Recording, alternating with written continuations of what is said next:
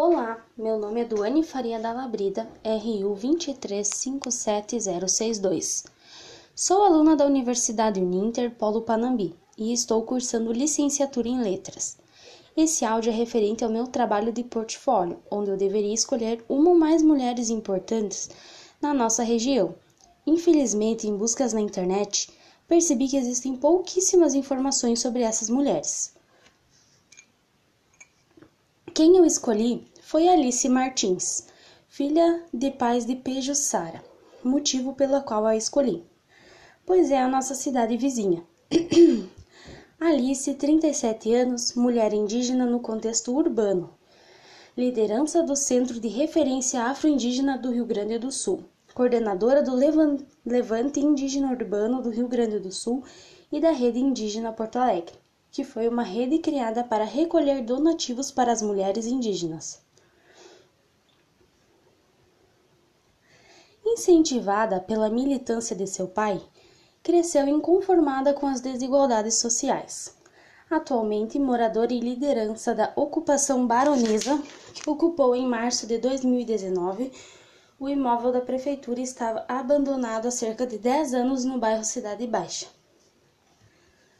Alice também morou na ocupação Saraí, em Porto Alegre, e outra ocupação lá em Pelotas, onde fez o vestibular dentro do processo das ações afirmativas para os povos indígenas. Passou para a pedagogia e agora está tentando transferência da Universidade Federal de Pelotas para a Universidade Federal de Porto Alegre. Como ela mesma caracteriza, ser uma mulher indígena no contexto urbano é ser coletiva, carregar uma comunidade, mas não dentro de uma aldeia que é o que as pessoas idealizam. Atualmente, com a pandemia, estão conseguindo arrecadar coisas mais básicas para as mulheres indígenas artesãs, que são atendidas pela casa.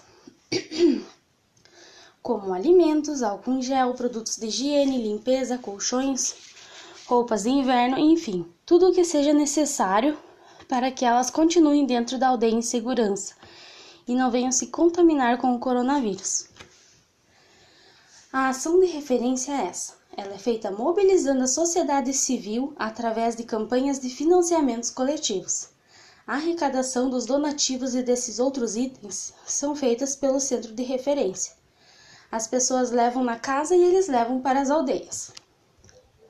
Essa casa é de muita importância por esses motivos. Quem quiser ajudar estão sempre de portas abertas. Agradeço a atenção de todos.